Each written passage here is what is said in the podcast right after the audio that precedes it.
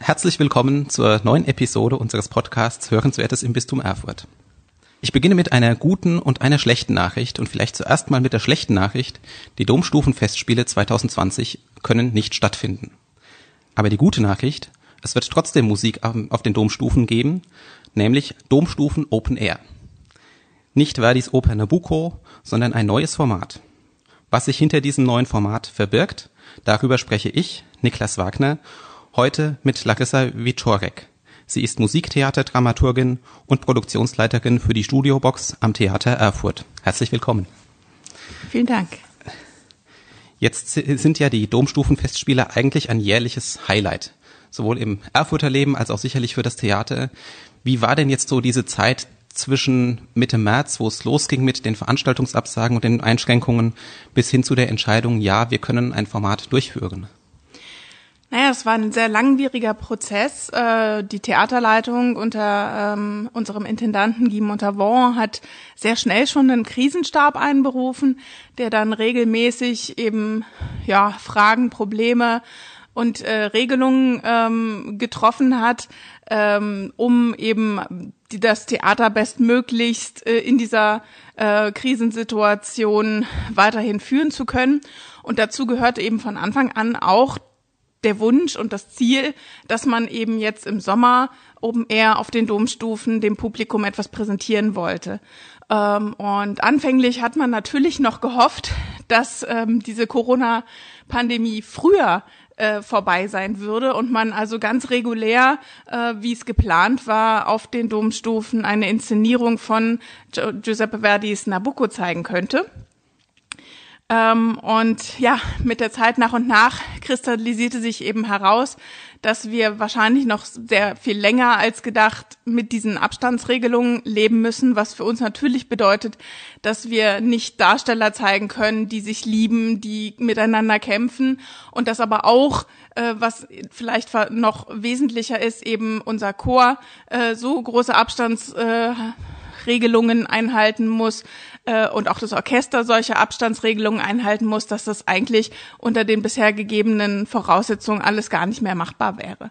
Und ähm, insofern ähm, kam dann die Idee eben auf, dass man ein Alternativprogramm entwickelt, das eben die Sicherheitsregelungen einhalten kann und da war dann relativ klar, dass es auf ein Konzertprogramm hinauslaufen würde, beziehungsweise sind es jetzt zwei geworden. Und ähm, wir werden das aber eben unterstützen mit äh, Lichteffekten, mit Videoprojektion und ähm, Insofern wird es also schon auch einen gewissen Spektakularitätsfaktor haben. Äh, auch der Dom wird eben entsprechend ins richtige Licht gerückt, passend zur Musik. Jetzt haben Sie vorhin schon die äh, Abstandsregelung und sonstigen Vorgaben äh, angesprochen. Natürlich werden diese berücksichtigt bei der äh, bei den diesjährigen Domstufen Open Air. Ähm, was bedeutet das denn konkret? Sie haben schon angedeutet, gewisse Szenen funktionieren nicht, gewisses Agieren funktioniert nicht. Auch für das Orchester bringt das ja Einschränkungen mit sich. Was heißt das konkret? Auf was müssen sich die Zuschauer da einstellen? Also das heißt ganz konkret, wir haben eben keine Inszenierung, keine Kostüme und ähm, wir haben ähm, ja, Auszüge aus verschiedenen Opern im einen Programm, das wir Opera Gloriosa nennen, in Anlehnung an die äh, große Glocke unseres Doms. Die größte mittelalterliche freischwingende Glocke der Welt. Genau. Und ähm, ein anderes Programm, das eben ähm, eine Reise durch die Welt von Operette und Musical darstellt. Das nennen wir in 80 Minuten um die Welt. Und beide Programme dauern jeweils 80 Minuten und eben mit diesem Musical- und Operettenprogramm reisen wir um die Welt. Und ähm, in beiden Programmen gibt es eben Abstandsregelungen für unsere Musiker. Das heißt, die sitzen wesentlich weiter auseinandergerückt, als man es üblicherweise in einem Konzert tun würde, um diese Abstandsregelungen einzuhalten. Und zusätzlich haben unsere Blasinstrumente auch noch Plexiglaswände vor sich gestellt bekommen, so dass sie also äh, entsprechend keine Aerosole direkt an die Kollegen verteilen können. Und auch unsere Sänger werden eben äh, mit gewissen Regelungen auf und abtreten, Abstände einhalten. Und ähm, natürlich gilt dasselbe fürs Publikum. Das Publikum wird in Blöcken gruppenweise nur eingelassen, darf sich dann auch sozusagen ähm, auf Plätze begeben, die entsprechende Abstände haben. Ähm, bestehende Paare dürfen natürlich beieinander sitzen, aber eben möglichst keine fremden Leute. Und äh, das heißt auch, dass die Zuschauer im Vorfeld ein Formular ausfüllen müssen äh, mit Namen, Adresse, Kontaktdaten, so dass es eben nachverfolgbar bleibt, falls dann doch mal irgendwo ein Ausbruch passieren sollte, dass man dann die Leute informieren kann. Sie haben jetzt die Titel von den beiden Programmen schon angesprochen. Was äh, erwartet die Zuschauer denn bei Opera Gloriosa für Stücke? Genau, also Opera Gloriosa ist im Grunde genommen ähm, ein Ritt durch die italienische Oper. Äh, wir haben auch natürlich ähm, für diejenigen, die sich jetzt dieses Jahr auf Nabucco gefreut haben, einige Auszüge aus der Oper Nabucco darin. Wir haben aber das kombiniert mit anderen Verdi-Opern und aber auch ähm, Werken von Puccini zum Beispiel oder äh, einem äh, Intermezzo aus der Cavalleria Rusticana. Also da gibt es gibt es ähm, ja für alle Liebhaber der großen italienischen Oper gibt es da tolle Arien, Duette, Ensemblenummern, Chor ist auch dabei. Ähm, und es wird sicherlich ein ganz emotional berührender, spektakulärer Abend. Jetzt war ja Nabucco für dieses Jahr geplant. Äh, welche Nummern aus der Oper sind denn auch im neuen Programm Opera Gloriosa vertreten? Also das Allerwichtigste, worauf die Zuschauer sicherlich warten, ist ja der große Gefangenenchor, das war Pensiero, das wird natürlich erklingen. Wir werden auch äh, die große Arie der Abigaile hören. Wir werden ähm, das äh, Come Nota il Sulfugente von Zaccaria mit Chor hören. Wir haben äh, die große Ensemble-Nummer ähm, Apressan Listanti dabei. Und ähm, ich meine sogar noch mehr, das habe ich jetzt aber nicht genau im Kopf. Dann blicken wir doch nochmal auf das zweite Angebot ähm, in 80 Minuten um die Welt. Äh, welche Operetten, Musicals sind denn da vertreten? Ja, wir haben uns entschieden, ein ganz buntes Potpourri äh, eben aus Operette und Musical einzubauen. Und äh, wir haben da bekanntere und auch unbekanntere Titel gemischt, die allesamt auf eine gewisse Art uns in die Ferne entführen, in Fantasiewelten zum Teil und ähm, zum Teil auch an, an reale Orte, an die wir vielleicht gerne gereist wären und es jetzt aber de facto nicht können. Das heißt, äh, wir beginnen äh, zum Beispiel mit äh, einer Offenbach-Ouvertüre, Offers in der Unterwelt. Da könnte man jetzt drüber diskutieren, wohin entführt uns das? Führt uns das in die Unterwelt? Führt es uns ins Griechenland? Oder ist es vielleicht doch Paris, weil Offenbach ja sehr viel vom Pariser Flair auch in seiner Operette ähm, hat überleben lassen. Dann reisen wir weiter nach Boliguay, ein Fantasieland in Südamerika, was eben sich zusammensetzt aus Bolivien und Uruguay. Ähm, und ähm, das ist aus der Operette Clivia von Nico Dostal, ähm, also so frühe ähm, Berliner Operette eigentlich. Wir reisen nach Ungarn, nach Budapest mit äh, Kalmans Czardas-Fürstin. Wir reisen nach Paris natürlich mit allen möglichen Operetten. Dabei ist unter anderem dann äh, Glitter and Be Gay von äh, aus Candide von Leonard Bernstein, aber wir haben äh, auch beispielsweise ähm, andere Operetten, die sehr mit dem Pariser Flair verbunden sind. Wir reisen äh, in die Botschaft von Pontevedrino. Das ist äh, auch ein Fantasieland im Balkan äh, mit der lustigen Witwe von Lehar. Wir reisen nach Peru mit La Pericole, auch von Offenbach. Nach Wien mit gleich mehreren Nummern von äh, Robert Stolz, aber auch aus dem Musical Elisabeth, in dem es ja um Kaiserin Sissi geht und äh, mit äh, einer Nummer aus der Fledermaus.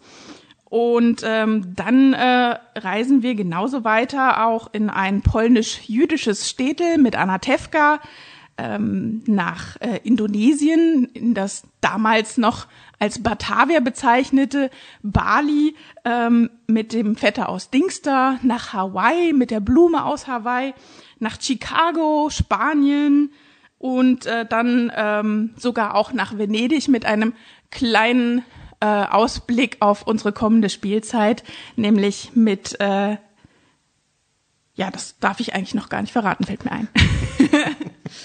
Dann wollen wir Sie dazu auch nicht äh, nötigen. ähm, können Sie denn so zwei, drei besondere Appetit haben aus dem äh, Operetten- und Musical-Programm nehmen von, von Nummern, die, äh, auf die sich das Publikum da freuen darf?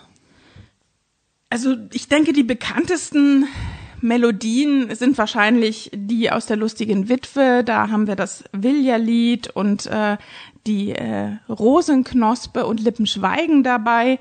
Äh, wir haben aber eben auch ähm, die Orlowski-Arie aus der Fledermaus dabei.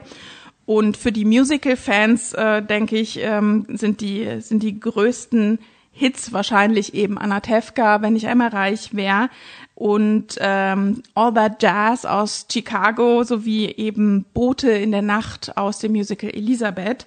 Und äh, last but not least äh, aus Les Miserables gleich zwei Nummern ähm, nämlich Stars und One Day More, was ja jetzt in der Corona-Zeit gerade zu so einem ja, Hit in der Online-Welt geworden ist, weil viele Familien privat sich zusammengeschlossen haben und diese Nummer für sich interpretiert haben, teilweise auch mit eigenen Texten. Und ähm, das verbinden wir sowohl eben mit ja, einer Solidarität, einem sich gemeinsam äh, zusammentun und andererseits ist es natürlich ein ganz klare Verortung in Paris ähm, und ähm, eine tolle Ensemblenummer, die wahnsinnig mitreißend ist am Ende. Jetzt geht's ja sowohl bei Italien in Bezug auf Opera Gloriosa als auch bei den Spielorten, an denen die Nummern äh, spielen, die in, äh, in 80 Minuten um die Welt gegeben werden, immer um so ein Stück weit Ferne.